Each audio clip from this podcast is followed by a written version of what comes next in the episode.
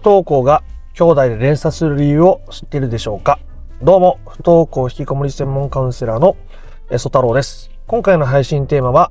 あ兄弟で連鎖する不登校の訳と、まあ、その対処についてお伝えしていきたいと思います。こう、複数人お子さんがいらっしゃるときに、えー例えば下のお子さんが先に不登校になって、そうしたら上のお兄ちゃんとかお姉ちゃんが、なんでその下の弟は不登校なのに私は学校に行かなきゃいけないんだと。ね。下の子供だけずるいじゃないかと。弟だけずるいとか、妹だけずるいって、こう不満を漏らすようになったり、で、もう弟も休んでるしとか、お姉ちゃんも休んでるしって言って、えーどんどんこう不登校が連鎖していくってことって、まあ、結構あるわけですよね。もちろん、あの、全然別のこともありますよ。お姉ちゃんは全然好きで学校行ってて、下の子供だけすごく嫌がってるみたいなことももちろんあるんですけど、まあ、なんで連鎖しやすいのかとか、えそういう時に、まあ、そうやってさっき言ったみたいに、そのお姉ちゃんも休んでるからとか、ずるいとか、僕も休みたいんだ、みたいな話が出てきた時に、親としてはどう対処していくのがいいのか、みたいな話をしていきたいと思います。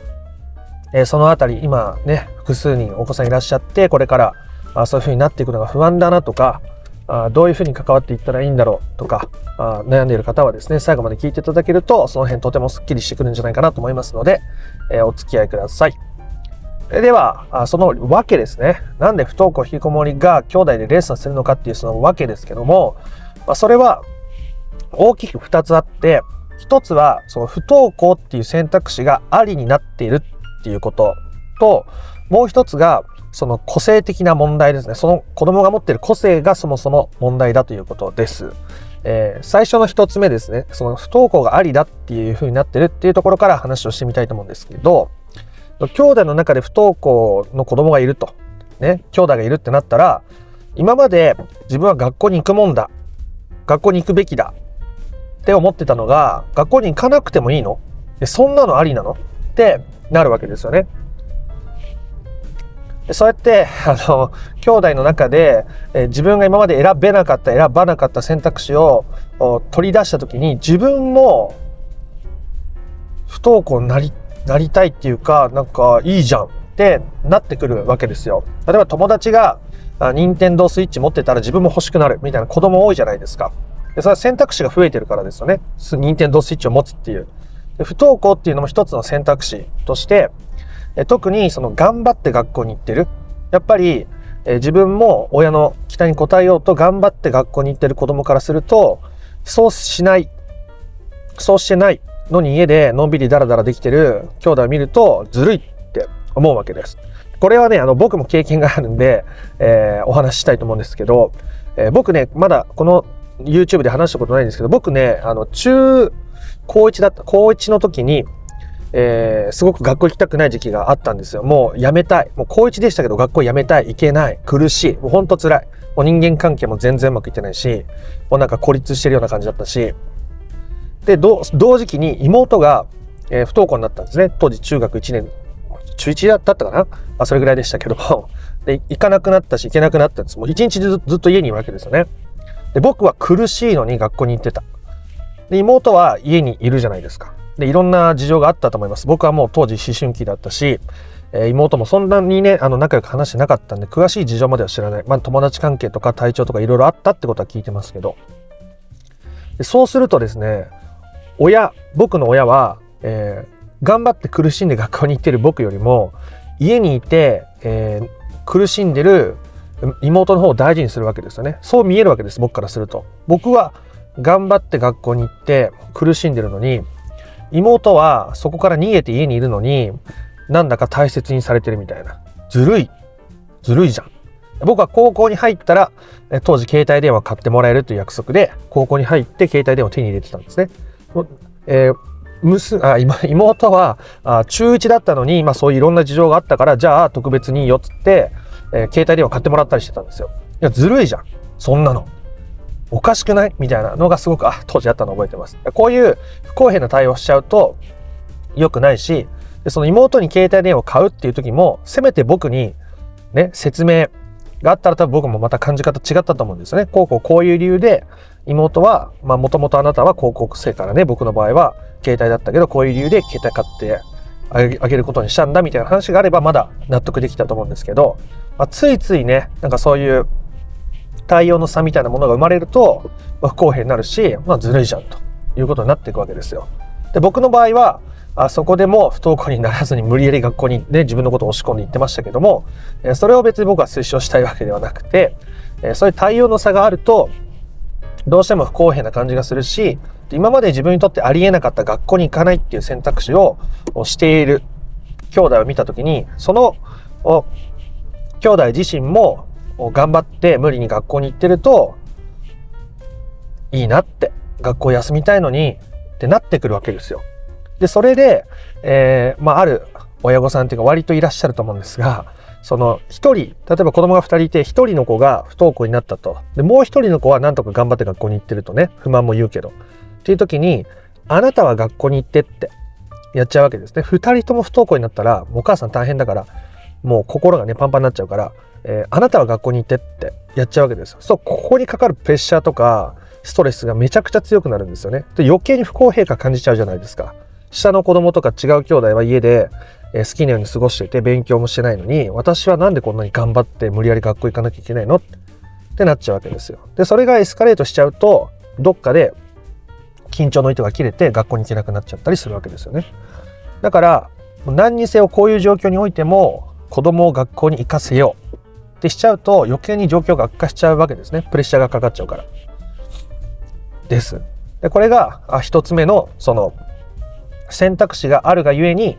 えと特に、え学校に頑張っていってるお子さんからするとあこういうことが起きてしまうわけです。じゃあ2つ目の個人的な特性っていう話をしますけど、まあ、そういう例えば学校が体に合わないとその子の個性に合わない集団活動がそもそも苦手だとかあ非常に感性が豊かでいろんな人と同時に生活してるとストレスが強くかかってしまうみたいなこととかがあると思うんですけどそういう個性が似てる場合はあ単純に学校というものが苦手だ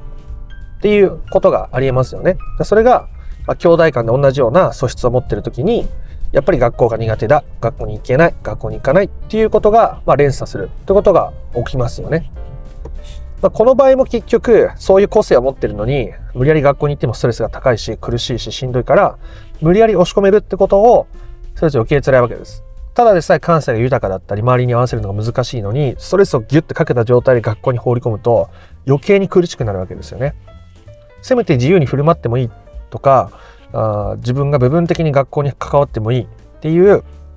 状態だったらまだその子なりの学校との付き合い方とか見つけられやすいですけどこうしてかしてなきゃいけないずっと座ってなきゃいけない勉強しなきゃいけない友達付き合いしなきゃいけないってこう押し込みすぎちゃうともう無理なわけです。その子の個性を無理やりこう、ね、押し込んで、学校というフォーマットにガチってこうやって突っ込もうとしても、まあ、それは難しいですよね。そういうお子さんの個性そのものが学校に合わないっていうケースも結局難しくなっていっちゃうわけですね。押し込めようとすると。なので、二つ言った今の、えー、何ですか？理由？は、を説明すると、一つ目が、その不登校とか引きこもりっていう選択肢がありになってるっていうと、それってありなのってなるわけですよね。近しい人間関係で、えー、そういうことをしてると、まあ、携帯電話持ってるとか、任天堂スイッチ持ってるみたいに選択肢が増えるわけですよ。学校に行かないっていう選択肢が。そうすると、特に頑張って学校に行って、無理して学校に行ってるっていうお子さんのパターンだと、それが理由でもう行かない、行けないってなりやすいですね。兄弟間の連鎖が起きやすい。で、その時に、えー、2人とも3人とも不登校だとって言って、なんとかあなたは言ってって押すと、その子に対するプレッシャーが超かかるので、めちゃくちゃ不満が強くなったり、めちゃくちゃ反発が強くなったり、突然急に学校行けなくなったりっていうデメリットが生じやすいですね。なので対処としては、あなたも学校行きたくないのねと、ちゃんと認めてあげること、受け入れてあげることがとっても大切になっていくわけです。で、受け入れたら学校行かなくなるじゃないかっていう方はですね、ぜひまた他の動画を見て、えー、そういう時の対処法とかいろいろお伝えしているので、えー、聞いてもらえばいいなと思うんですけど、結局押し込めるとうまくいかないし、えおね、自分が不安だから子供を自分の望み通りに動かそうとするって、結局自分の心の不安の埋め合わせのために子供を動かそうとしてるってことと同じじゃないですか。あそれじゃやっぱりうまくいかないわけですね。人間関係、親子関係、子供が学校と関わるっていう意味での関係も同じくそうです。難しくしていってしまいます。で2つ目の理由は、えお子さんの素質がそもそもえー、学校に合わなくて、それが兄弟間で同じ似たような性質を持っている場合ですね。途中でも話しましたけど、お兄ちゃんはめちゃめちゃ学校好きで行ってて、下の子供だけ行けないっていうパターンももちろん中にはいらっしゃいますし、ありますし、絶対こういうことが起きてるわけじゃないですけど、こういう同じような素質を持ってる場合に、やっぱり学校難しいよね。学校行きたくないよねっていうことを同じ素質として持ってると、それが連鎖として見えてくるっていうことですね。で、この場合も結局学校に押し込めるとか、学校の形に合わせるっていうより、この子の、この子の子供の個性を認めて受け入れた上で、じゃあどうしたいの？じゃあどうやって学校と関わる？じゃあ別に学校じゃなくてもよくない？じゃあ別にいいも、いい人気もよくないっていう、こう自由な選択肢、子供を受け入れた後で、自由な選択肢を子供に選んでもらえるような状況にしていくこと、まあそれが自然となっていくんですけど、していくことで子供は自分の人生を自分で選択できるようになるわけですよね。やっぱりその中には精神年齢が高いがゆえに、えー、いろいろ情報を収集するがゆえに、学校ってそんな意味あるもんなの？ってなっていかなくなる子もいますし、そういう子供に対して学校行かなきゃダメでしょって押し込んでもやっぱうまくいかないですよね。っていうようなことがいろいろはらんでいる問題ではありますけども、結局何にせよ何回も言います。大事なことなんで。子供を学校に押し込めようとしてもうまくいかないです。で、僕のクライアントさんでそれでうまくいった人僕は一人も見たことがないです。一時的に言っても後で大体ぶり返したり悪化したりしますね。はい。なので、えー、それ以外の解決策がある。で、細かいことはまた他の動画でもいろいろお伝えしていることがたくさんあるので、自分が気になった動画から見てもらえたらなと思います。ついついね、その兄弟ともにみんなが不登校になってるっていう親御さんの話僕もいっぱい聞いたことありますし、やっぱり今まさにそうなってきていて、すごく不安だと。ね。もう一人でさえすごく不安なのに、もう不安で不安で仕方がないっておっしゃる方もいらっしゃいますよね。それはもちろんそう。で、その不安な気持ちをどう扱っていくかは、また違う動画を見て参考にしてもらって、結局自分の不安のために子供に学校に行ってもらうっていう風な順番で行動しちゃうと、子供と良い関係というのはもちろん築けないわけなので、そこのところを少しでも理解していただいて、自分の気持ちとか、自分の感情とどう向き合って、不登校引きこもりを解決していくのかってことに近づいていってもらえたらいいかなと思います。ということで、今回の話が良かったなとか面白かったなと思った方は、いいねやコメントをしてみてください。不登校引きこもりの解決法について順序立てて知りたいよという方はですね、説明欄の URL から公式 LINE に登録することができます。そちらから不登校引きこもり解決のための三種の神器という動画セミナーを無料でプレゼントしておりますので、よかったら受け取ってみてください。チャンネル登録もよかったらしてみてください。ということでまた別の配信でもお会いできることを楽しみにしております。あなたの不登校引きこもりの問題が本質的な解決に至ることを心から願っております。ありがとうございました。ソ太郎でした。